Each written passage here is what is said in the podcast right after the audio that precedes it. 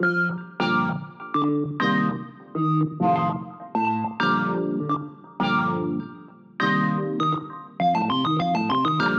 вот, всем привет, это подкаст «Мемус решает». Я уже почти-почти закончил сезон про психотерапию. Э, и сегодня у меня в гостях э, прекрасная Мария Данина. Привет, Маша. Привет, привет, привет. А подожди, подожди, мы договорились, ты Мария. Привет, Мария, да, а то я такой, типа, сразу да, включил да. фамильярность. Э, да, смотри, во-первых, рад тебя видеть. Взаимно. Во-вторых, я надеюсь, у нас с тобой сегодня выйдет более веселый и Э, расслабленный выпуск, чем предыдущие, потому что во всех предыдущих э, я с гостями и гостями зарубался в какие-то супер сложные философские темы, почему это все работает или не работает, как это все устроено. И, честно говоря, ну, вроде как-то уже стало понятно, да и уже не так интересно. А тут как бы нужно сделать какой заход, да, что у тебя есть прекрасный Инстаграм, и даже ник в нем, э, ну, и все могут там ребята найти, э, geek.psychology. Да, это действительно так. И я тот еще нерд, и, видимо, этим с этим был связан выбор меня в качестве твоего гостя. Вот, но на самом деле я не обещаю, что я не буду занудой, потому что, кроме того, что я нерд, я еще и ученый. Вот, а это накладывает... Под, подожди, почему ты говоришь, как будто это противоречие? Ты говоришь, я нерд и еще и ученый. Это же как бы обычная комбо. Обычно, да, обычно, обычно связано, да. Ну, короче говоря, режим зануды иногда, наверное, все-таки будет включаться. Да, но, но с тобой как бы можно как бы обсуждать на, э, на серьезных щах, не знаю, там, э, Таноса, Мстители, еще что-нибудь, что, надеюсь, мы сегодня и сделаем. Да. И это очень прекрасно. А расскажи все-таки в двух словах. Я так понимаю, ты же, ты же хотя и ученый, но ты как бы и практикующий психотерапевт или психолог. Я все время путаюсь, как, как вы называете у меня много лиц, много амплуа. Я действительно и практикующий терапевт, и ученый, и предприниматель, и создатель образовательного проекта в общем, довольно разносторонний человек. И танцор ирландских танцев. Ой, ирландских неплохо. Я, я себя скорее идентифицирую шотландцем, ну, потому что оказалось, что ну, в, дерев... в Шотландии есть деревня Мемус. Я в нее в прошлом году съездил, 30-летие там встретил. Ну, это, нет, я не шотландец, конечно, но было смешно, что там есть такая деревня. Вот, но ирландцы тоже классные ребята и тоже много рыжих. Да, получила недавно результаты своего генетического теста, который показал, что во мне есть 0,3% ирландца. Вот чему я была несказанно рада. И это объясняет. В этом это стало танцевать еще лучше, да, как бы. Резкий, да, резкий да, спайк.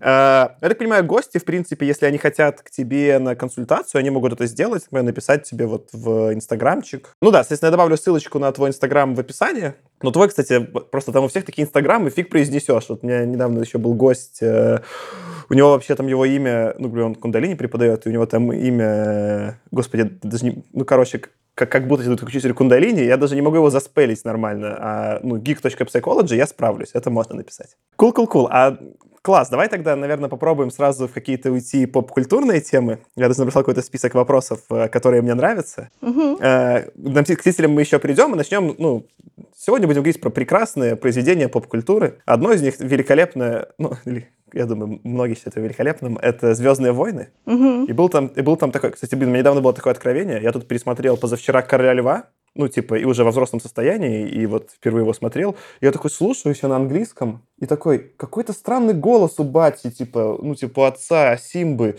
И такой потом говорит, типа, что-то Симба, I'm your father. Меня прям переклинило, я такой зашел на MDB, да, он говорит голосом Дарта Вейдера. Я такой, что? Почему отец Симбы говорит голосом Дарта Вейдера? Какой диапазон? Он должен быть не такой добрый. А, ну так вот, «Звездные войны». Был прекрасный Дарт Вейдер, прекрасный, ну давай. Был Дарт Вейдер, и он все время убеждал Люка, что темная сторона, она как бы сильнее. И пока Люк не познает свою темную сторону, ему сильным не стать. Не знаю, что про это думает психология? Ну, надо, наверное, сказать, что вообще все э, гик-культурные феномены, если можно так назвать, э, они очень утрируют э, реальность.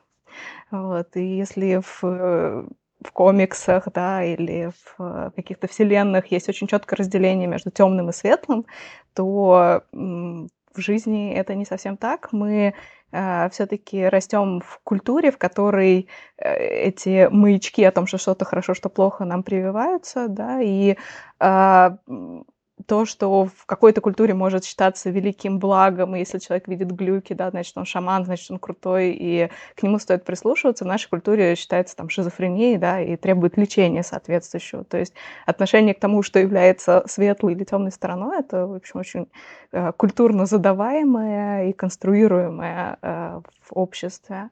Окей, вот. окей, справед, справедливо, справедливо. Но в «Звездных войнах» была, очевидно, некая своя культура. А, да, ну, я пыталась э, для ответа на этот вопрос э, Э, ну, попробовать как-то найти какие-то основания в реальной психологии, да, ну, что, что может быть светлой и темной стороной. И есть несколько вариантов на эту тему. С одной стороны, это противопоставление такого рационального, взвешенного и осознанного образа жизни, э, противовес импульсивному, эмоциональному, такому с опорой на какое-то животное начало да, в человеке. Да, с этой точки зрения наша рациональная часть, она возникла в, в, в развитии человека как вида да, относительно недавно, вот, и она более слабая, да, если с человеком случаются какие-то стрессовые ситуации, стрессовые обстоятельства, он неизменно э, оказывается вот в этой темной своей стороне, то есть может среагировать агрессивно, может среагировать избегающим образом каким-то или импульсивные какие-то поступки совершить, о которых будет потом жалеть. И в этом плане сила э, темной стороны в том, что она более древняя, она более такая э, фундаментальная, это более такая большая, крупная часть нашей природы человеческой. Вот, это с одной стороны. С другой стороны, э, противопоставление может представляться в виде, знаешь, там, типа, а, чего-то доброго, эмпатичного, сочувствующего и альтруистичного, в противовес эгоистичному, соответственно, а, такому агрессивному. Но, да, это, но это, кстати, больше похоже на Звездные войны, как они там это презентуют. Да, но э, они это рассматривают именно как, как темные и светлые, в то же время мы об этом говорим, э, мы не говорим о том, что человек является вот, да, я обещала не материться, но, скажем, мы не можем сказать, что э, человек мудак, да, с психологической точки зрения. Мы говорим о том, что у человека есть антисоциальное расстройство личности, то есть он страдает, да, и э, то, как он себя ведет вот таким вот образом, там, властным, агрессивным, эгоистичным, э, является результатом того, что человек очень жестко помотало в детстве, да, покалечило, э, что он не получил достаточно любви, и э, дело не в том, что он, ну, условно, плохой, да, и вот он там соприкасается с этой темной силой, а в том, что он не соприкоснулся вовремя с поддержкой, которой сильно нуждался, да, родители или там взрослые значимые не удовлетворили его потребности, вот, и поэтому в качестве такой компенсации он теперь такой, какой он есть. А как ты это понимаешь? То есть у тебя такой прикольный заход, ты говоришь, что Окей, в психологии ты так не, ты не отмечаешь там темное и светлое. Нет хорошего и плохого. Просто есть там более эмпатичные черты, а есть какие-то там антисоциальные, которые ну, могут коннотироваться в культуре как негативные, да? Ну, вот да. так вот, типа, полит политкорректненько ответили, да? А как ты понимаешь, что люди, которые вот этими антисоциальными э, чертами обладают, что они именно страдают? Почему они не кайфуют, как Дарт Вейдер, типа, блин, всю, всю галактику захватил, все отлично? Ну, в этом и проблема, что э, э, в этом и отличие сильное от реальности, потому что люди, которые были травмированы в детстве и сформировали вот такие вот э, качества свои, они же прежде всего страдают от невозможности нормально функционировать. То есть их захватывают сильнейшие негативные эмоции. Они э, оказываются э, очень часто в состояниях, которые просто не способны контролировать, даже если бы хотели. Э, они ну, живут в постоянном режиме дефицита чего-то. Э, нельзя сказать, что, что им от этого прям реально круто. Это с одной стороны. А с другой стороны, э, все-таки вся... Ну, есть такая наука, да, это э, эволюционная там, эволюционная психология, да, то есть наука о том, почему человек стал таким, как, какой он есть, да, развиваясь э, э, в ходе эволюции. И э, стратегии сотрудничества, стратегии эмпатии, стратегии заботы о ближнем, э, они оказались более выигрышны для человека. То есть, грубо говоря, тот лидер круче, который умеет хорошо эмпатировать и сочувствовать своим ну, подчиненным или там последователям, да, а, а лидеры, которые этого не умеют делать, они, ну, как правило, не, не так эффективны в конечном итоге в реализации своих целей. Э, вот. Это, кстати, любопытно. Ты такая, ну, как бы... Я, я понимаю, ты сейчас говоришь про некую эволюционную историю, мол, вот смотри, понятно, что те чуваки, которые в племя кооперировались, в своем племени, такое племя с большей вероятностью выжило, да, а те, которые не кооперировались, их там съели гиены. Тут отсылки к королю будут. Гиены их съели, короче, да? Вот. Но, с другой стороны, вот только совсем, по-моему, сегодня, что ли, постил Леша Иванов э, статью, где было исследование среди вот именно CEO э, стартапов, и среди них сильно выше средней популяции распространены всякие психические отклонения. Ну, и, и, и, и в негативную сторону, и в целом для типа их страданий. И как раз-таки вроде технически среди, там, условно, там, CEO, гендиректоров, высокоставленных людей, количество людей с психическими отклонениями выше, чем в средней популяции, при этом они вполне становятся CEO. Но счастливы ли они в этой своей э, роли? Да, большой вопрос. То есть, э, поскольку стартапы это такая хреновина, которая требует неопределен... Э, постоянного, постоянной адаптации там, к неопределенности, да, и готовности рисковать, на самом деле, э, люди с меньшей заботой о себе, с меньшей любовью к себе э, более приспособлены к выживанию в таких условиях, поэтому, я думаю, с этим больше связано. Но я знаю, у меня в, в моей практике было много контактов с людьми, занимающими очень высокое положение в обществе, руководящими действительно очень ну, большими направлениями, социальные изменения, они глубоко не удовлетворены своей ролью там. То есть даже находясь на вершине, они все равно чувствуют, что они э, самозванцы, они все равно чувствуют, что они недостаточно хороши в этом, что могли бы лучше. Э, многие находятся в очень подавленном состоянии. То есть не скажу, что прям там хорошо им живется. Давай, чтобы совсем, может, добить эту тему с темной и светлой стороной, да, в, в «Звездных войнах» как бы условно предполагается, что это и это особенно там в новых эпизодах еще сильнее подчеркнуто, что как будто это прям, ну, есть такой один длинный спектр, и вот с одной стороны темный, с другой стороны светлый, и они как бы отражают друг друга. Э, и они как будто симметричны в этом смысле. Даже, например, там этот, э, в последнем эпизоде там Рэй, с, я все время забываю, как зовут этого нового, нового Дарта Вейдера. Рэй и, и, и Адам, э, э, актер, который, которого зовут Адам, э, все время там даже разговаривают, и коммуницируют по поводу силы. Но я так понимаю, в том числе там из твоих постов, что в реальной жизни позитивные качества и негативные не особо-то как-то скоррелированы. Это просто вообще разный спектр качеств. Ну да, и более того, считается, что одним из таких важных критериев психического здоровья является способность человека пребывать в разных состояниях, то есть в разном спектре состояний. То есть, грубо говоря, если человек отвергает полностью свой, э, свою агрессию, да, и подавляет ее, или наоборот свою там свой эгоизм, да, полностью растворяет в альтруистических каких-то намерениях, а, для него это не лучшим образом на нем это не лучшим образом сказывается. То есть хорошо, когда мы владеем всеми сторонами своей личности. А давай как-то их условно хотя бы назовем, типа, для слушателей. Что, что можно отнести было бы там каким-нибудь 5 к э, светлой стороне характеристик и 5 к темной стороне? А, ну, есть э, уже устоявшаяся такая темная триада личности, ну, это личностные черты, да, которые а, про, про темную сторону, это нарциссизм, Э, да, это макиавелизм. Макиавелизм — это ну, такая авторитарная а история. Можно, а, можешь, а можешь про все пояснить? Потому что я, я на нарциссизме уже посыпался. Да? Э, ну, нарциссизм — это э, ощущение собственной грандиозности, противопоставление себя людям и такая бесчувственность холодная к ним, использование их в качестве средств достижения целей своих. Такая вот история.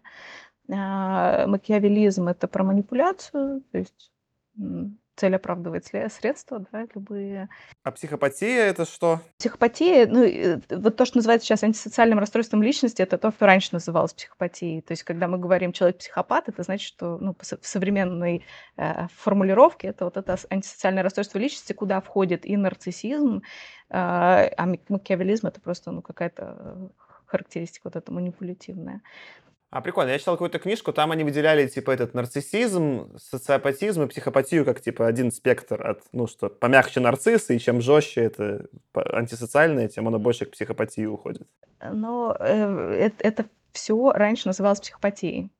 Вот, вот в чем проблема. То есть это вопрос терминологии, в разных каких-то классификациях это немножко по-разному происходит. Ну, короче говоря, да, э, свойство, соответственно, непроявления эмпатии, м, проявление вот, э- вот э- вот этого ощущения себя грандиозным а, и каким-то эксклюзивным челом, который никому, в общем, ничем не обязан, да, и только для себя старается, а, только э, свои интересы реализует, и других людей рассматривает как м, способ своей цели достичь, да. Ну и в противовес светлая сторона а, про то, что э, человек умеет сопереживать, он умеет а, эмпатически включаться в другого человека, он проявляет доброту, проявляет сострадание. Кстати, прикольно, ты сейчас описываешь, и технически же прям заметно, что Дарт Вейдер-то очень сильно попадает под э, описание вот этих расстройств, триады, которые ты описала. Ну, он все, все, все эти качества рано или поздно проявлял. А вот Люк Скайуокер не то, ну, то есть там есть намеки, что он эмпатичен, но такие вскользь. Об этом и речь. Я поэтому говорю, что это очень э, сложно сопоставимо с реальной психологией, потому что а, в, э, в Звездных войнах силу ты выбираешь, а психопатом ты, в общем-то, становишься очень быстро, в очень раннем возрасте. То есть это то, что с тобой практически всегда. Нельзя там во взрослом возрасте решить, что вот я теперь психопат, и я, выбираю зло. Ну, это невозможно принципиально. О, кстати, прикольно. А почему невозможно? Ну, то есть, грубо говоря, э, ну вот как-то я же там, я, например, хожу к терапевту, работаю над собой, да, я-то, конечно, скорее декларирую, что я хочу побольше времени там на светлой стороне проводить, да, но технически, ну, я понимаю, что-то делаю, что-то во мне меняется. А что мне мешало бы задекларировать, что я хочу больше времени проводить на темной стороне и начать к этому двигаться? Если в тебе действительно уже развиты такие качества, как эмпатия, сострадание, э, доброта, да, по отношению к другим людям, если ты начнешь целенаправленно выбирать условно темный путь, тебе от этого будет очень плохо. То есть в тебе будут эти механизмы все равно продолжать работать, и твое поведение э, корректировать. О, прикольно, типа что в некотором смысле биологически мы дефолтно на светлую сторону запрограммированы, потому что в том числе это было эволюционно выгодно. Говорить о том, что мы запрограммированы на что-либо, это сложно, но, грубо говоря, если человек попадает в благоприятные условия, где его реально любят, да, и поддерживают, у него нет никаких травматических там страшных переживаний, стрессов, то он по умолчанию, да, развивается в, э, в та- в такую, в све- в светлую э, сторону. Вот. Если человек с какими-то с какой-то предрасположенностью э, попадает в неблагоприятные условия, то, соответственно, все плохо для него заканчивается. Но и тут, кстати, не так давно видела исследование про какого-то чувака, который обнаружил у себя в э, структуре а, ана- анатомической или там физиологии своего мозга такие же характеристики, как он наблюдал там у, у заключенных психопатов, которые реально людей убивали, да, то есть ну, обнаружил в себе внутреннего вот эту вот убийцу, вот, и долго над этим размышлял. Он говорил о том, что э, да, я сейчас благ- благополучный семьянин, у меня есть друзья, у меня есть э, ну, хорошая, удовлетворяющая меня жизнь, и да, я чувствую, конечно, что мне хочется больше власти и э, такого пре- пре- превосходства над людьми, чем большинство моих там, коллег, да, но за счет того, что я был, э, рос в очень любящей семье, и у меня жизнь, в общем-то, сложилась изначально очень неплохая, несмотря на мою сильную предрасположенность к тому, чтобы стать там, маньяком-убийцем, я все-таки не стала. И, ну, спасибо любви, в общем, спасибо светлой стороне, которая предохранила меня от того, чтобы... Мне нравится. Спасибо любви, наверное, может стать хорошим теглайном типа этого эпизода. А, Кул, смотри. Ладно, мы поговорили про Звездные войны, а, но грешно не перейти к э, следующему моему любимой моей вообще теме. Это комиксам и фильмам по комиксам. Я не знаю. А, кстати, ты вообще, ты, ты только фильмы смотрела или ты комиксы тоже читала? А, Я частично читала, но у меня есть муж, который является просто энциклопедией комиксов. Он, д- Даже если ты не читал ничего, ты все равно узнаешь, э, э, что значит Тор э, где-то в Советской России, там в шапке-ушанке, в какой-то... Воу-воу-воу, не, не Тор, Супермен. Не-не, там Тор тоже был. Ну, может, Супермен, да, как основной персонаж. Ну, в общем, вот эти вот все странные вариации на тему вселенных, да, я, я, я о них слышу от него. Это ж просто один из самых смешных комиксов Миллера, он этот «Красный сын» назывался, Red Sun. Там как будто падает Супермен в Советский Союз. Там, конечно, Тора быть не может, потому что это DC, а не Marvel. О, прости. Вот, и там у него на груди серп и молот вместо буквы «С», и это очень смешно. И он, ну, говорит там, типа, что там, там Ленин или Сталин, типа, там, товарищ, и его там отправляют на задание, я дико хохотал. Э, такая клюква, которая прям меня очень порадовала. Ну, наверное, просто зацепимся за фильмы, потому что фильмов все-таки больше людей видели, хотя они уже не совсем такие нердовские. Фильмы более культурные, чем сами комиксы. А, а какой твой любимый с точки зрения психологии фильм про супергероев-то? Или вообще фильм по комиксам? Ты знаешь, вот э, все фильмы, они далеки вообще очень сильно от психологизма. Я бы скорее обратила внимание на э, сериалы. Э, и один из крутейших сериалов, на мой взгляд, который, в котором реально очень много и психологии, и философии, это «Легион». Вот, э, не знаю, смотрел ты или нет. Э, это, это, это единственное, которое я пропустил. То есть я как бы, я смотрел все, которые были на Netflix, а потом уже не выдержал и бросил. И вот до, до Легиона я не добрался. Но теперь, видимо, по твоей рекомендации посмотрю Легион тоже. Он совершенно фантастический, потому что там в метафорическом таком ключе показана как раз борьба а, человека со своими психическими расстройствами разнообразными, да, которые которые у него есть, но все через призму, понятно, там суперспособности, но тем не менее, это, правда, очень классная метафора того, как устроена психика, как мы чему-то учимся, как что-то проникает в нас и может там развиваться, да. И... А, без, а, а если без спойлеров, там в чем вкратце премис этого Легиона? К, ну, могу просто затравочку, да, потому что все, все остальное будет спойлером, все, что не является, собственно, изначальным э, сюжетом. Э, чувак попадает э, в психушку, вот, и там лечится от галлюцинаций, ну, как, как кажется, шизофрении. На самом деле оказывается, что э, чувак очень э, реально, короче, обладает суперспособностями и э, в его голове действительно происходит ну, что-то настоящее, странное, и задача, собственно, героя дальше узнать, разобраться, что же происходит, почему у него появилось то, то с чем он, он сталкивается, там какие-то э, страхи, э, олицетворенные в виде пугающих фигур, вот, и дальше он пытается выяснить, кто же он такой и, и как, как с ним это приключилось. А что тебя как именно э, психолога зацепило в этом? Ну, понятно, что как бы сетап уже психологический, потому что человек в своей голове проводит время. А, очень ярко показано, собственно, это расстройство, да, вот такой вот метафорической форме. А, то есть как, как эти фобии появились, да, почему именно такие, почему они обретают такие формы, а, где происходит у человека стирание грани между реальностью и иллюзией, да, ну, короче, это надо смотреть, чтобы это, это в это вникнуть. Все, все, в моем watch-листе. Кстати, ну да, кстати, можно подумать, у меня типа теперь такая традиция, в каждом подкасте гость или гости рекомендуют список чего-то. Был там, например, список мемасиков про психологию, список фильмов, список статей научных по терапии. Вот, э, я думаю, кстати, с каждой статья напрашивается список сериалов. Отлично, отлично. Будет тогда к выпуску прикреплена где-то ссылочка с э, списком э, любимых сериалов Марии. Ну, или там, если хочешь, может быть, сериалов, про, которые больше, наиболее психологичные. Класс. Смотри, давай немножко зацепимся за фильмы, которых я понимаю чуть больше, потому что «Легион» я не смотрел, а фильмы, я надеюсь, смотрело больше людей. Там, конечно, такой, ну, я понимаю, почему ты говоришь, что не очень психологичное, там суровое упрощение реальности вокруг некого там мифа о таком почти божественном супергерое. Понятно, что это некая замена там мифом Древней Греции, на каком-нибудь там примере Тора это особенно явно заметно, ну, правда, на скандинавской мифологии, но примерно про это.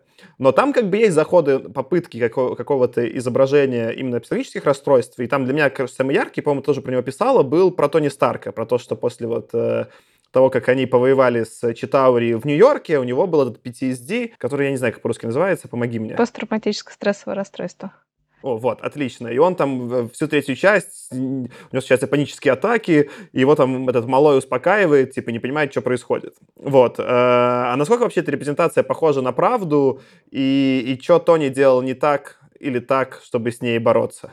Но я хочу сказать, что Марвел сильно прогрессирует в плане психологизма, потому что если раньше это был в основном экшен, то сейчас они пытаются как-то э, раскрывать персонажей с точки зрения там, их переживаний, их какого-то внутреннего мира, ну, в гораздо большей степени, чем это раньше происходило. И это действительно примечательно, что они решили там пройтись по ПТСР, который является очень распространенным да, расстройством. А что происходило с Тони, да, он, ну, для начала он чувствовал себя неуязвимым вообще. Железный человек, я создал себе такую защиту, в которой я, ну, ultimate чувак, да, его позиции, его а, там карьерные, да, э, карьерные достижения, они тоже его в каком-то смысле делали неуязвимым, потому что ну, человек мог позволить себе практически все, что угодно. И вот он с этой неуязвимостью, с этим ощущением очень долгое время жил, пока не встретил в ней брешь, да, ну, что есть какая-то ситуация, с которой он не справился, с которой, которую он не затащил, и вот здесь его накрыло как раз очень жестко в плане, что нужно создать больше железных людей, нужно дистанцироваться от них и э, управлять ими дистанционно, да, ну, то есть какие угодно средства для максимального достижения вот этого, снова этого чувства безопасности. То есть он искал его да, таким образом, э, что является а, неэффективным способом совладания. Да? Если говорить там, про ту же психотерапию, мы знаем такие, что есть такие явления под названием охранительное поведение да, человека, когда он пытается например, там, если у него агорафобия, он пытается сидеть дома, просто не выходить, чтобы не попасть в эти ситуации. И это только ухудшает э, его состояние, потому что он подкрепляет идею о том, что он не в безопасности. Да, и подкрепляет идею о том, что выходить э, на, ну, снова э, в открытую, там, на улицу, это, это стрёмно. Вот, соответственно, для Тони, конечно, наилучшим решением было бы, наоборот, э, попробовать найти силу в в самом себе, а не в своем костюме, а ну, максимально там встретиться э, живьем, без, без каких-то спецсредств с каким-то из своих врагов, я не знаю, но и почувствовать, что, что он справляется да, с этой ситуацией. Но в некотором смысле сюжетная канва третьей части такая примерно и была. Его просто жизнь вынуждала к э, таким действиям, а не, а не сам Тони. Ну да, ну он, да. Ну то есть он, он да, пытался справиться неэффективно, но в итоге все-таки разрешилось благополучно для него, мне кажется. Забавно, что потом же была эта сцена после титров, где Тони сидел, и он как будто был на сеансе психотерапии у Халка, у Брюса Беннера, а Брюс Беннер спал. Мне, честно говоря, э, вот эти вот отсылки в психотерапии в комиксах всегда вызывают очень много смешанных чувств, потому что и в самих комиксах э, были терапевты и у Брюса, у того же, и у там Спайдермена. Э, вот, и я читал, собственно, как, как они там себя вели, они нарушали этику страшным образом, то есть являясь друзьями их друзей или имея вообще какие-то родственные там с ними связи, продолжали терапию. В общем, очень большой вопрос, да, где создатели такого нахватались. Вот, что... Мне кажется, у них та же, ну, мы сказали, у них та же проблема, ну, то есть, э, что сейчас у «Игры престолов» у тебя есть какой-то ростер твоих героев, вот их любят, и тебе приходится поднимать темы, которые тебе хочется поднимать, пользуясь конечным вот набором героев, которых все любят, и все. Это такое ограничение. Оно в чем-то прикольное, вот как сейчас в новом сезоне «Игры престолов», что из-за этого когда они как-то взаимодействуют, прикольно, и когда там они собираются Мстители, прикольно, о, а что там Тони скажет Тору, как они будут там, не знаю, или там Капитану, и как они там будут с другом перекидываться шуточками, да? Но, с другой стороны, это вводит вот этот ряд ограничений, что они показывают, что каким, каким образом вообще может терапизироваться действительно по этике э, Тони у Халка, с которым они там, короче, ходят вместе и там валят инопланетян. Так не может быть. Ну, я думаю, что сюжет не пострадал бы от введения более нейтрального персонажа. Более того, может быть, даже наоборот бы выиграл, потому что, э, ну, это такая де... а, как, как бы по-русски сказать, деконструкция, что ли, супергеройского образа. Что вроде он супергерой, да, вроде он такой крутой, но он в каком-то привычном бытовом сеттинге. Вот, и, ну, это даже интересно, мне кажется. Кстати, это прикольно, потому что я недавно смотрел, э, в целом там э, есть такой Патрик Уильямс, чувак на, на YouTube, у него очень крутые разборы именно фильмов, и у него, он вот как раз прославился разборами фильмов Марвел, у него в целом было рассуждение, что одно из больших изменений их киновселенной, что в начале, когда это все начиналось, вот был там первая эта фаза, и в конце собрались еще Мстители, там было много обычных людей. И там были сцены, как, типа, эти обычные люди там куда-то убегают, их спасают супергерои, как с ними как-то взаимодействуют. И даже в целом это порезали, но как будто в первых там «Мстителях» были сцены, где Капитан Америка с какой-то там просто обычной, типа, официанткой разговаривает в кафе, и потом там ее спасает. Ну, в общем, короче, какие-то были люди во всем этом, да. Но чем дальше это происходит, тем больше становится такой легкой Санта-Барбарой, где простых людей нет, и супергерои тусуются друг с другом. И этот разрыв, он все увеличивается. То есть теперь, как бы, ну, вот у них какая-то есть класс этих супергероев, они там как-то друг с другом тусуются, воюют, что-то происходит, но где там эти люди, которых не спасают, ну, где-то там они тусуются. Ну да. Ну, это действительно, э, мне кажется, со стороны зрителя, боль более интересно, когда ты в эту вселенную как бы погружаешься вот таким вот нейтральным человеком без суперспособностей, да, где ты там тусуешься. И это, как раз очень здорово было показано в сцене, где они ели шаурму. Э, вот, вот этой финальной, да. Типа вот супергерои едят вот что-то такое, что едим мы, да. Как-то это, э, сближает на самом деле с с с этим миром. Э, и, кстати, я вспомнила, что есть на "Ютубе" канал, где много видосов, ну, таких, видимо, фанатами снятых, про психотерапию супергероев. Там Халк, значит, в терапии со своей агрессией борется, и вот показан этот процесс. Ну, это все в таком юмористическом, стёбном ключе, вот, но тем не менее забавно понаблюдать, вот, на что жалуется каждый из них, вот какие у них там запросы, как они справляются. Вот что там у Тора сем семейная вот эта вот структура и там отношения с братом, э, такие напряженные, тяжелые. Вот он нужно решить, как он все-таки к нему относится, там, какое место занимает в жизни. Ну, в общем, забавно, можно тоже рекомендовать в качестве такого развлечения. Мне, кстати, кажется, что в целом, ну, давай я сейчас наброшу, не знаю, как что-нибудь расскажу, может быть, даже из этого сделаем тему для обсуждения.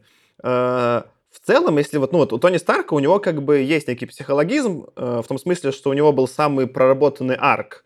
И даже вот этот вот PTSD, это был прикольный заход на вот, что в нем что-то изменилось после вот того, как он вступил в Мстителей. Но плюс-минус у всех остальных героев, у них как будто есть эта вот первая часть, где у них есть какое-то становление персонажей, где они вот были простыми людьми, становятся супергероями, и там есть какой-то психологизм. Но потом они как будто немного замерзают в этом, и ничего особо не меняется. И вот э, как, вообще есть какие-то еще арки или вообще какие-то ну, интересные типа, психологизмы, которые ты подмечала в этих фильмах про супергероев, кроме вот явного PTSD у Тони Старка?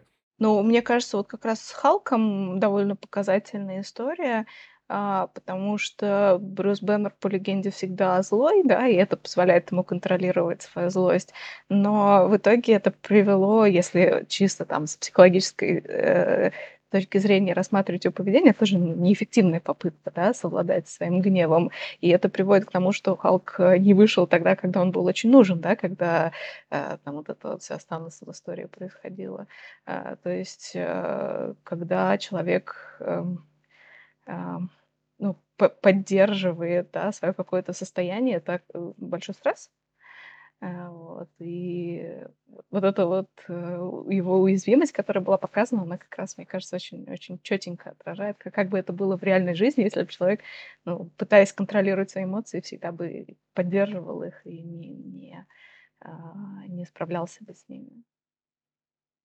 Тут, кстати, будет интересный заход про то, что, ну, вот есть герои какие-то. Э, мне, кстати, кажется еще, что если бы именно про героев, наконец-то был какой-то рост у Тора в последней части, где он хотя бы как-то больше стал похож на актера, и там какой-то характер у него появился более веселый, чем он просто ходит со своим молотом и всем всех достает.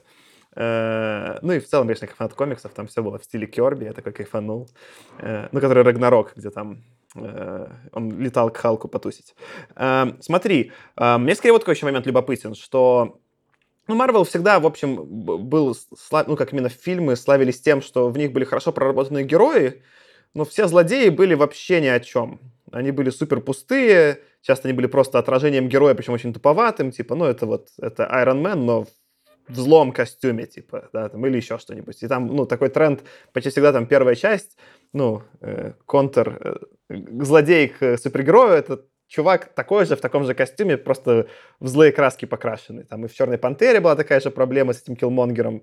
Хотя у Киллмонгера хоть какие-то были там, ну, наметки на, на мотивацию. В целом там мотивация злодеев не особо проработана. А, но потом внезапно появляется Танос, а, который мало того, что а, проработан, продуман, так еще и в целом, если посмотреть вот эту последнюю часть «Мстителей», то как будто это был фильм про Таноса, а даже не про Мстителей. Там он почти показан как главный герой. Э, а что ты про это все думаешь? Это как бы... Почему такое вообще возможно это стало? А, во-первых, мне очень действительно понравилась эта арка и понравился сам Танос, потому что он не представлен злым злом. И несмотря на то, что он творит реально довольно стрёмные вещи. А, очевидно, у него есть какая-то позитивная мотивация во всем этом, да, он хочет сохранить такой, ну, баланс жизни, в общем-то, за жизнь, да, если глобально э, так смотреть. И это действительно то, о чем я говорила в самом начале, когда говорила про то, что нет э, ну, такого ultimate зла, ultimate добра, да, есть э, оттенки и нюансы в реальной психологической истории, потому что человек, который ведет себя а, не всегда в соответствии там, с нормативами, с предписываемыми требованиями, с добрым человеком, да, может э, при этом руководиться очень благими намерениями внутри себя, да, ну, выбирать неоптимальные формы, но тем не менее хотеть искренне ну, чего-то вот такого светлого, да, правильного, что ли, как, как он это видит. И любое психическое расстройство, кстати говоря, ну, каким бы оно ни было, каким бы ни было поведение человека, да, в нем тоже всегда есть какой-то вот этот позитивный компонент, позитивное намерение. То есть вот человек, не знаю, пьет, да, в этот момент он пытается спасти себя от э, тру- трудностей жизни, да, от, от сложности, от боли, может быть, да, или, не знаю, у него вот есть фобия, он хочет для себя ну, безопасности, да, хочет э, выжить в суровом мире в этом. Вот, то есть за любым злом, ну, условно, можно говорить, что стоит какое-то доброе намерение, ну, какое-то э, недоброе, да, да, неправильно сказала, он какое-то позитивное намерение, да, желание чего-то лучшего. А, и в этом смысле Танос очень удачно как раз отражает эту амбивалентность, может быть, впервые вообще, да, за э, всю историю супергеройских злодеев. Он э, такой сложный герой, сложный, сложной мотивацией.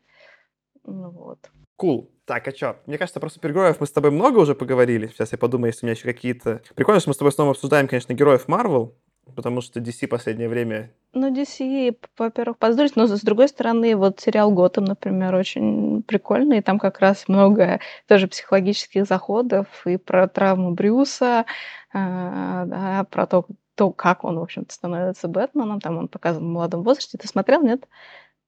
Кажется, смотрела все эти сериалы про супергероев, которые я не смотрел.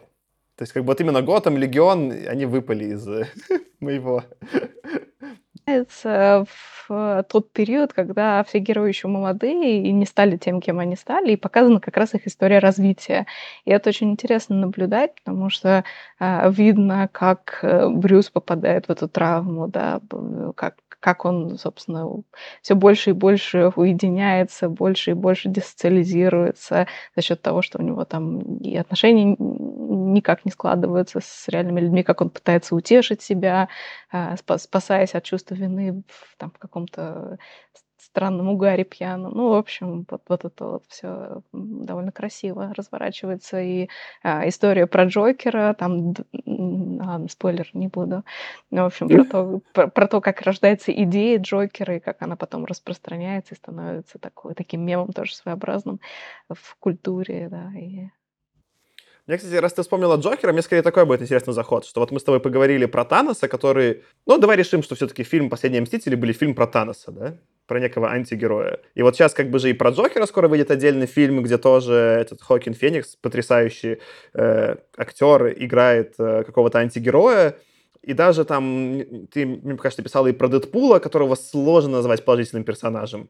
Э, в целом, я вижу некий тренд, который может быть, конечно, только в моей голове, про то, что вот этих э, антигероев в, именно в, публичном пространстве фильмов как будто становится больше. Возможно, да, но с другой стороны, они раскрываются двояко. Понятно, что киноделы никогда не будут снимать э, фильмы про тех, кто не вызывает симпатию. А чтобы вызвать симпатию, надо показать уязвимость персонажей, а, их сложный путь, как они все-таки стали такими негодяями, условно, да, и мы должны им сочувствовать. То есть, по сути, это, если говорить про то, как это влияет там, на наше восприятие вообще людей и психических расстройств в частности, мне кажется, это депатологизирует во многом принципе, вот такое вот проблемное поведение людей, потому что ты видишь его корни, видишь вот то, что, что в человеке развило его. Ну да, короче, у тебя прикольный поинт в том, что э, это даже и хорошо, что когда показывают э, этих злодеев более сложными персонажами, приходится сделать какие-то объяснения, почему они такими стали.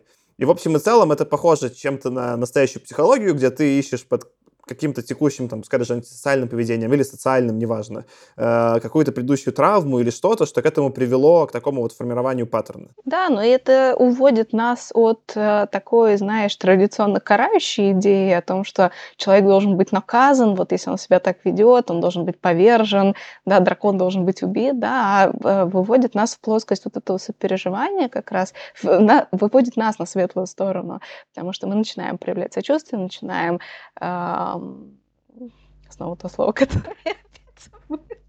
Сострадание. Сострадание. Вот, проявляем, проявляем сострадание. Господи, это мое любимое слово, как я могла вообще.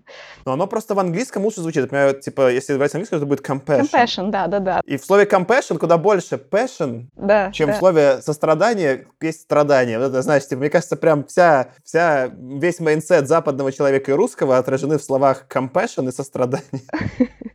Ну, это действительно так, поскольку я чаще сталкиваюсь с англицизмом, мне вот как-то все сложно перевести внутри себя на русский. Но неважно, да. Суть в том, что да, это приводит нас к большему состраданию, и на самом деле для тех людей, которые ведут себя таким образом, антисоциальным, да, для них вот это вот понимание их, да, и а, вера в то, что ну, в каждом человеке по базе есть что-то хорошее, и его намерения на самом деле э, благие для, для него самого внутри его картины мира, да, ну, это, это помогает и этим людям в том числе. То есть в терапии они благодаря этому, собственно, меняются, благодаря тому, что терапевт верит в них. И, знаешь, у нас э, есть э, такой прием, а, если мы встречаемся с человеком с антисоциальным расстройством реальным, да, и нам очень тяжело в терапии, потому что мы должны ему сочувствовать, да, а, ну, бывает, он действительно ведет себя как как-то не очень хорошо с нами, а мы просим его детскую фотографию показать. Мы смотрим на эту детскую фотографию, видим этого ребенка, которому там сильно досталось, которого помотало, которого травмировало, и это снова пробуждает желание сочувствия. Да? Ну, а, то есть понимание вот этой вот истории, оно делает нас более человечными. В последнем сезоне, кстати, Daredevil... Прикольно про то, что ты рассказываешь про фотографию, классный прием. В последнем сезоне Daredevil был заход на эту территорию. Там они тоже у одного из... Ну, я постараюсь сейчас не спойлерить, но, короче, у одного из э, злодеев они прям показали э, не только то, как, э, ну, типа, а первое проявление агрессии, а потом всю его психотерапию. Они показывали прям сеансы, и у него хранились кассеты, он слушал кассеты с своим терапевтом, чтобы успокоиться. И там как бы, ну, мини Ну, в общем, дальше, короче, все плохо происходит, но там как бы это тоже было очень так, типа, местами поверхностно, но там есть несколько прям таких сильных заходов, которые были похожи на настоящую терапию. То есть там у него была прям настоящая терапевт, она никак не относилась к этому миру супергероев, она прям с ним проводила сессии, он был, типа, вот у него было какое-то социальное расстройство, и он иногда вел себя с ней агрессивно, и она там даже иногда пугалась, но такая, типа, брала себя в руки и продолжала, типа, его поддерживать. И, типа, что вот на этом строились их отношения. Там, понятно, тоже куча срезанных углов, Вообще тот факт, что у героя какие-то хранятся кассеты от психотерапевта, я такой, типа, фига себе, это как-то очень похоже на правду. Ну, это очень здорово. А единственное, что я сразу вспоминаю а, сплит, где психотерапевту не помогло ее хорошие отношения. Вот, точнее, герою не помогло, да, и он ее убил в конце. Вот так. Это к вопросу о нарушении как раз терапевтической этики. Она не должна была туда идти. Почему вот, э, важно, чтобы в фильмах это как-то ну, тоже прояснялось, чтобы люди понимали, вот, где, где граница допустимого и недопустимого в терапевтических отношениях. Слушай, ну, мне кажется, тот факт, что хотя бы уже тот, что эти отношения терапевтические существуют, это показано на большом экране, уже неплохо. Как бы какие-то люди узнают, что, о, блин, бывают терапевты. Ну, может, со странными пока представлениями. Ну, я могу Давай пос... его убить, да, и это, ну, такое, да. Ну, Спит это уже совсем какое-то маргинальное кино. Шьямалан, что с него взять? А, смотри, давай, чтобы смешно подытожить эту тему с супергероями, ну вот скоро же премьера «Новых Мстителей», э, где как будто что-то будет происходить с Таносом и выжившими героями. Да, мини-спойлер, к сожалению, мы знаем, чем закончится. Если вы не знаете, чем закончится предыдущая часть, не слушайте, но мини-спойлер, э, половина человечества умерла. Э, или макро-спойлер. И вот э, герои собираются как-то что-то с этим делать и, возможно, ехать к Таносу. Твои прогнозы э, псих, психологичные, э, кого ждет какой рост или не ждет, и что вообще будет происходить? О, боже мой, это, это очень неожиданный вопрос. Я даже не знаю, готова ли я на него отвечать, но это надо подумать прям очень хорошо. Но то, что точно с героями, с каждым из героев должна происходить определенная трансформация, это факт. И с учетом того, что мы знаем, что это последний, последний же, да, фильм, э, видимо, их э, так расколбасит очень серьезно, и вряд ли они смогут дальше функционировать как, э, как полноценные независимые супергерои, да, но а, не знаю, мне, мне прям трудно. Ну, то есть... А ты бы, если бы ты была сценаристом, вот ты бы арк Тони Старка закончила как? Ну, на мой взгляд, он должен э, как раз э, принять свою уязвимость в конечном итоге, да, и, э, ну, фактически, не знаю, уединиться, чтобы заниматься тем, что ему реально нравится, жить своей жизнью. Потому что все, вот этот весь гигантизм, он же у него тоже выстроен в результате не очень хороших отношений с отцом.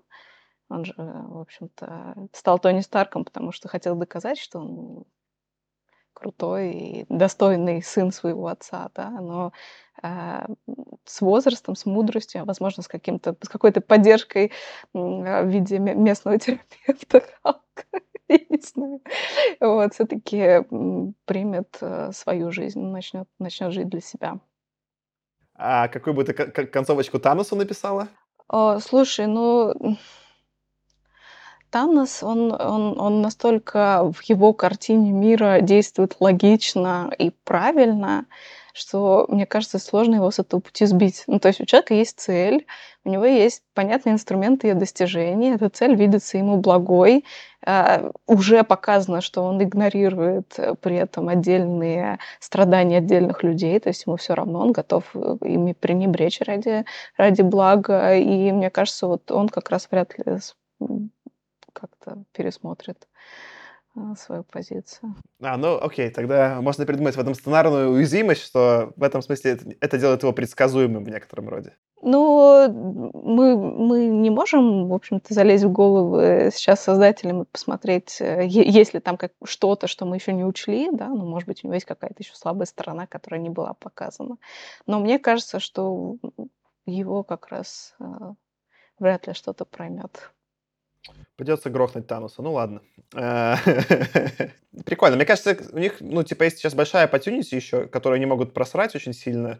Впервые что-то произошло у них в мире, например, сейчас там полчеловечества погибло, что означает как раз-таки большие психологические последствия для обычных людей. Они это намекали в трейлерах, показывая там, что вот, ну, там пустые стадионы, еще что-то, да, что это как бы как раз-таки изменило и там, что вот Кэп же ходит там в трейлерах на какую-то группу поддержки, тоже психологическую, что Э, там все погибли, но он не может это принять. Вот.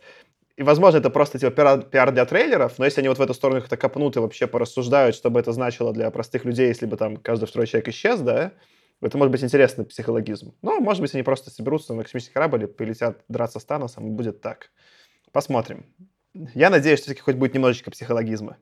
Да, к сложным персонажам.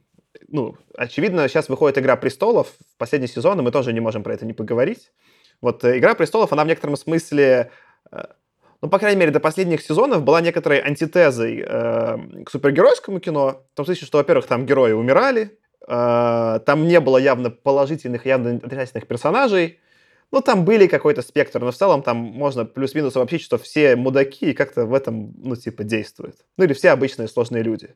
И это особенно стало понятно к последнему сезону, где они там все собрались в этом Винтерфелле, и они все сложные, они туда все добрались какими-то очень э, непростыми путями. И все, кажется, люди более, ну, не знаю, по крайней мере, с моей точки зрения, в «Игре престолов» более человечные и сложные люди, чем в фильмах про супергероев. У них там как-то побольше душевных страданий и сложных выборов, и что-то меняется. То есть, как бы, не знаю, на меня вот в том числе было сильное э, впечатление э, нового сезона в том, что он сцена, ну, как бы сценарный и сюжетно уже стал скучный, да, но все равно там такая, такой уже багаж этих историй героев, что очень интересно смотреть, как они взаимодействуют, что с ними происходит, и на них не пофиг, да.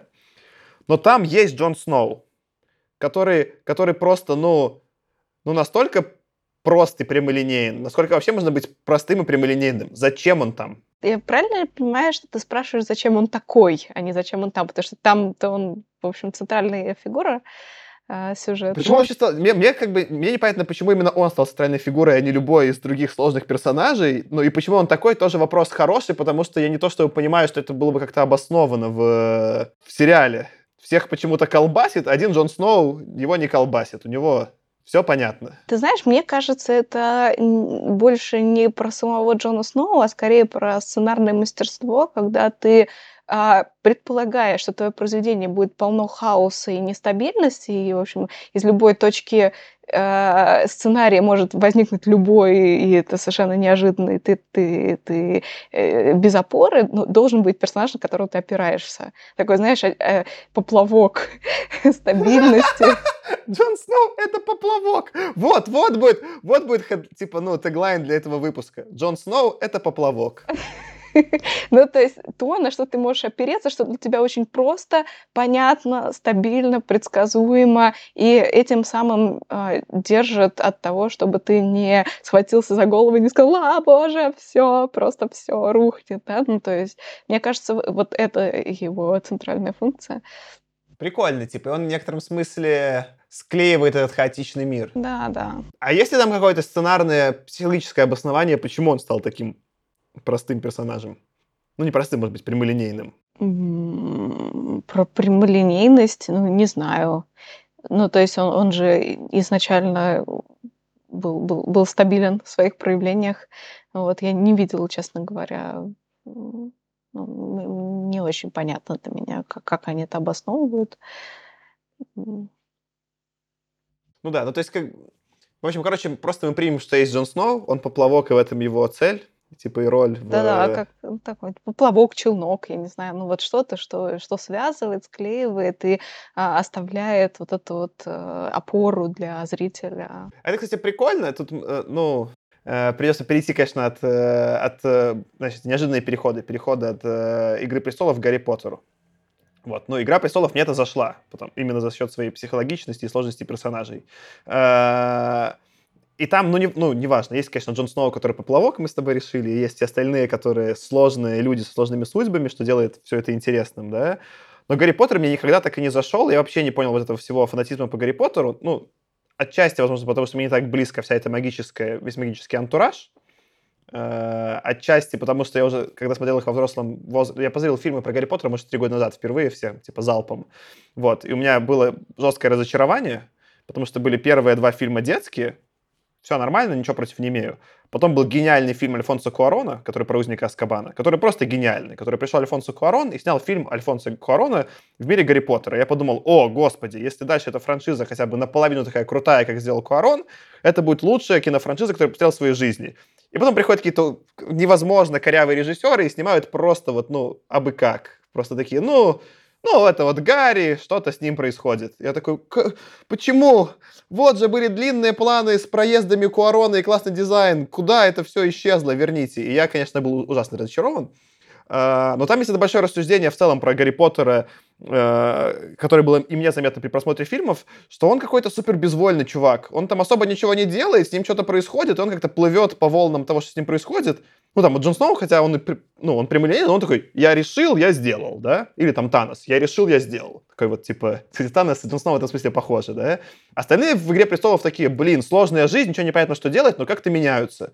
Я так и не понял, в чем было развитие Гарри Поттера и почему он так зашел, хотя у него как бы, ну, он вообще не все время безвольно там тупит такой и ждет до последнего, и потом просто ему везет. Ну, э, я, э, наверное, бы рассуждала таким образом. Вот, представляешь, ты живешь себе, живешь, дожил до подросткового, в общем-то, возраста, а потом тебе говорят, а знаешь, а ты вообще-то, ну, вообще-то есть параллельная реальность какая-то, да, и в ней ты супергерой да, и тебе надо что-то делать. И такой, блин, надо что-то делать. Что делать? Я не, не знаю толком мира, да, я не понимаю, почему я такой. И, в общем-то, его развитие не в том заключалось, что он там, не знаю, принимал какую-то решительную позицию и с чем-то сражался, потому что на него свалилось, в общем-то, его испытание, да. Он скорее а, развивался в сторону принятия этой своей роли.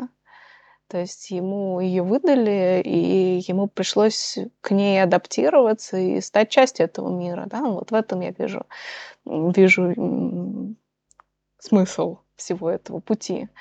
Прикольно, я себе, ну, типа, когда ты рассказываешь, я понял, почему меня бесит Гарри Поттер, да? Потому что мне, конечно, меня бесит такой подход. И я знаю другого персонажа, которого мы с тобой немножко зацепляли, это Кэп, Капитан Америка, который в некотором смысле в такой же ситуации.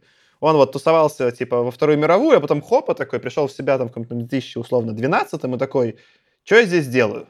И даже когда вот там, ну, даже в трейлере это намекают про новых Мстителей, что он такой, типа, меня не устраивает, что, типа, Танос всех убил, типа, он не готов это принять, да? И он в этом смысле анти, ну, антитеза Гарри Поттера, чувак, который не принимает статус-кво и продолжает, ну, типа, э, делать что-то, чтобы сделать статус-кво таким, какой его устроит мне, конечно, так персонаж импонирует. А Гарри Поттер на таком другом конце спектра, что такой, черт, Гарри, сделай что-нибудь. Важно понимать, что Кэп, он уже во взрослом возрасте, достаточно взрослом возрасте, и уже в достаточной степени реализованности попал в это, в это состояние, в этот мир.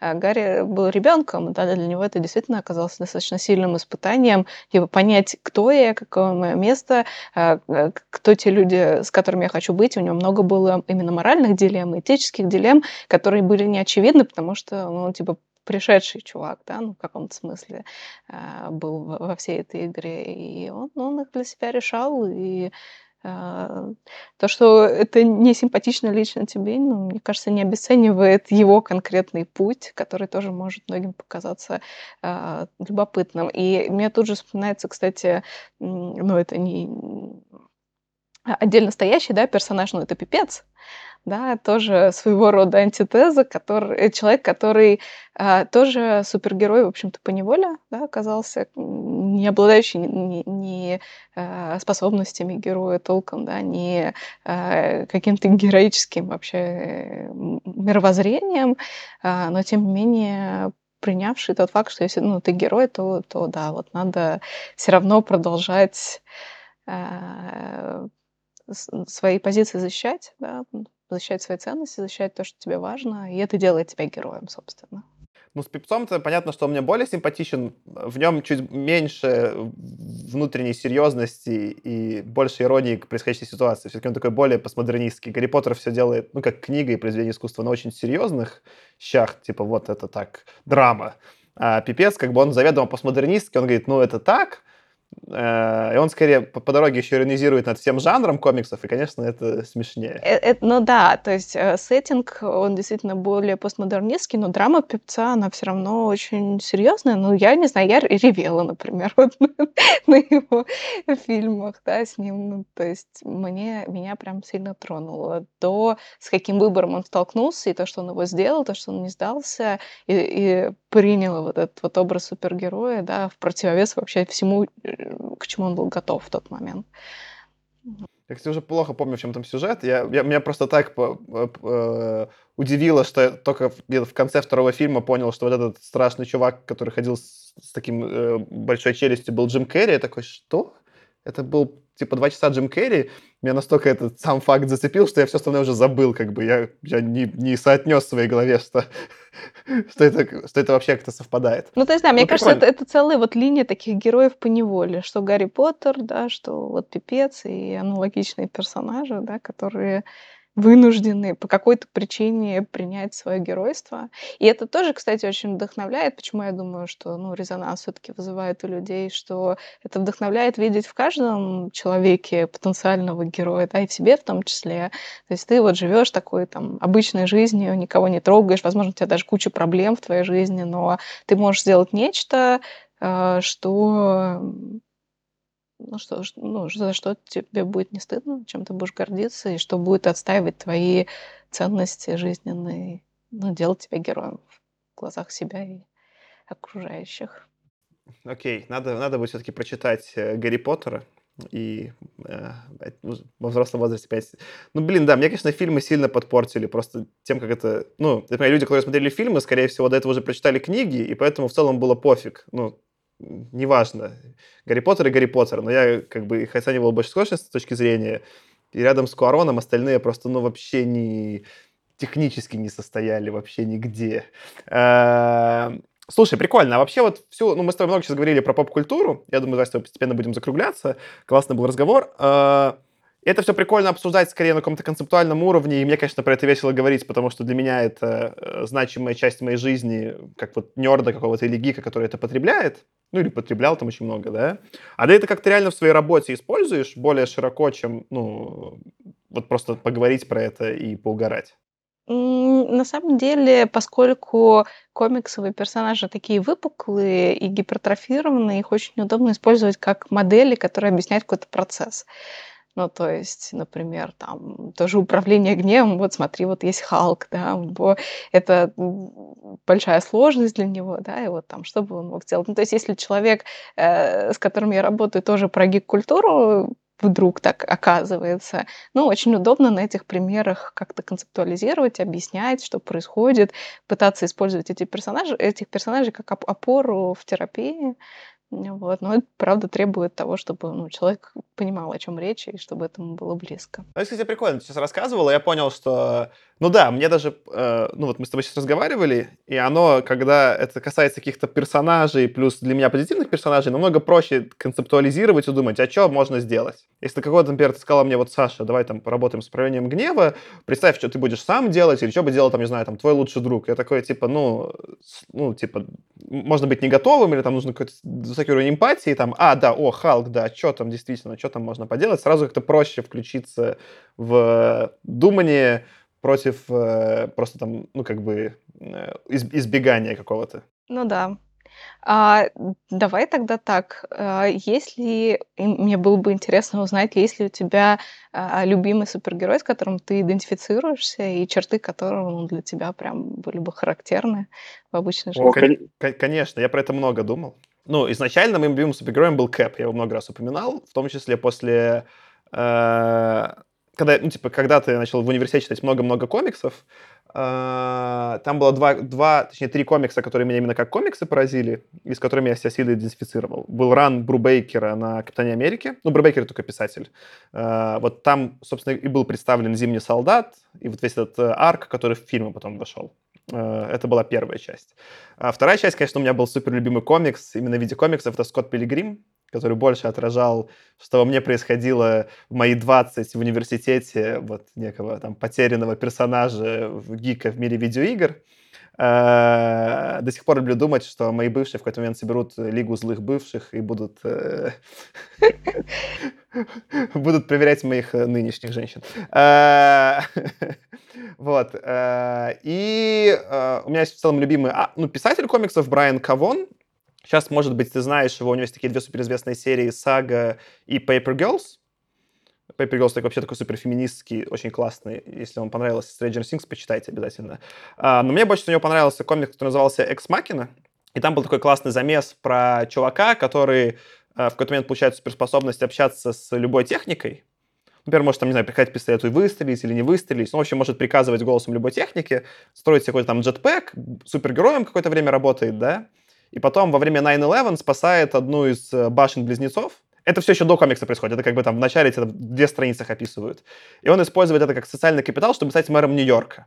И дальше комикс, а он еще выходил в реальном времени, там 4 или 5 лет, как раз сколько было мэрства Нью-Йорка, описывает его страдания в виде мэра Нью-Йорка. И где все просят его быть супергероем, а он не хочет, короче, и все равно этого все преследует, он пытается там вот этот блэкаут в Нью-Йорке починить, что там свет вырубился, и, в общем, там целая огромная, кроме этого, была крутая, типа, sci-fi сага построена.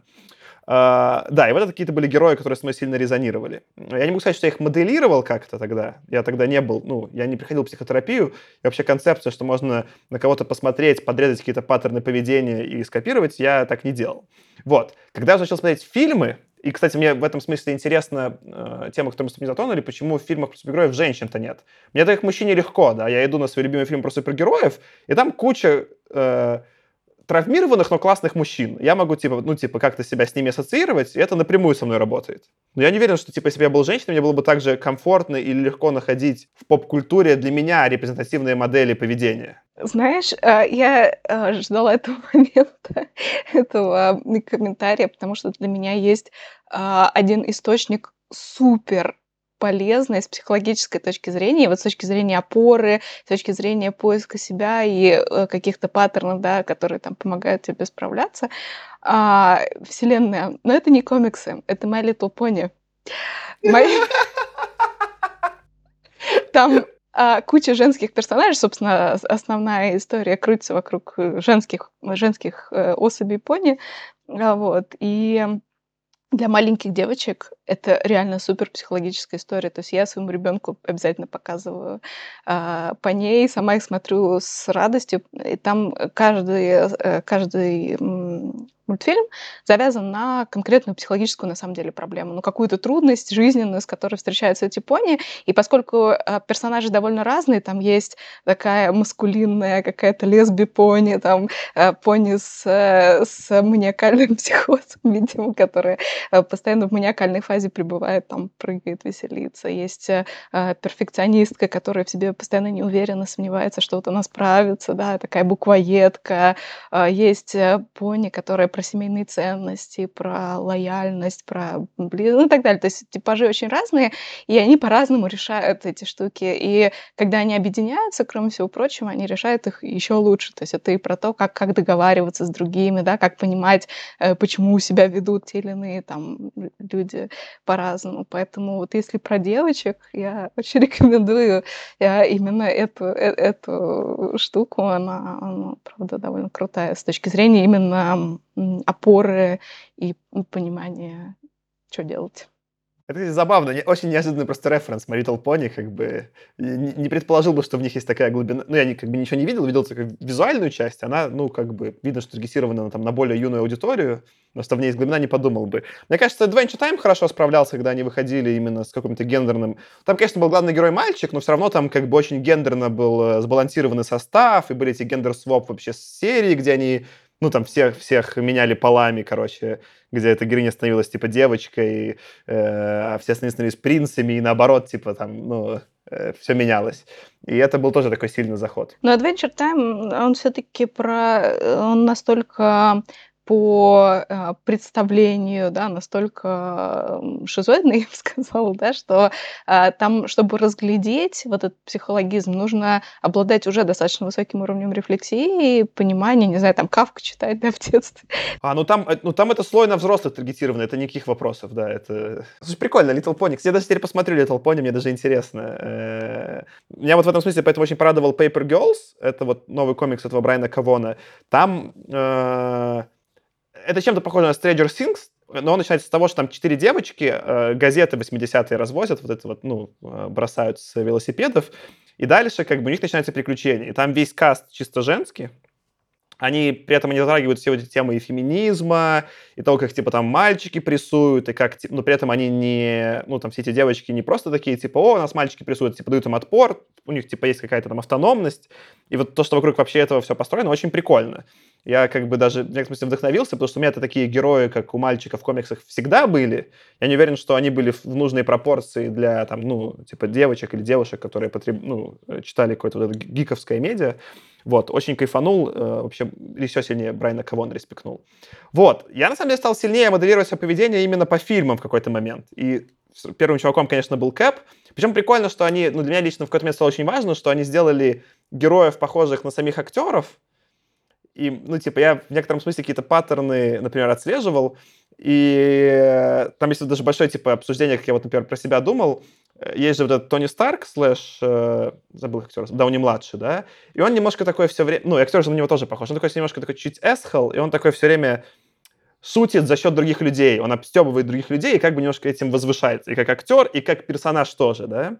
А есть какой-то вот Кэп, который играет Крис Эванс, особенно на Крис Эвансе видно, как он, типа, коммуницирует со своими, с другими людьми. Он, наоборот, типа, он все время себя стебет, как бы всех развлекает, да, и я понял, что вот мне это куда более близкая модель, и скорее в какой-то момент пытался даже копировать какой-то вот, ну, типа, паттерн. То есть мне было, я мог делать и так, и так. И я в какой-то момент понял, что мне комфортнее, на самом деле, ну, стебать себя, как более, ну, экологичный способ э, э, веселиться.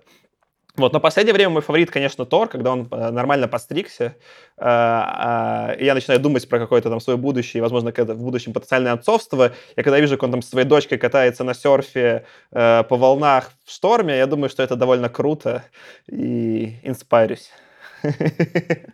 Вот. Слушай, класс. Э, думаю, на этой классной ноте мы и закончим. Э, ты уже два сериала, на самом деле, ты уже, типа, даже три сериала посоветовала. Это был «Легион», «My Little Pony» и «Готэм». Очень э, одноплановые, конечно, сериалы прям.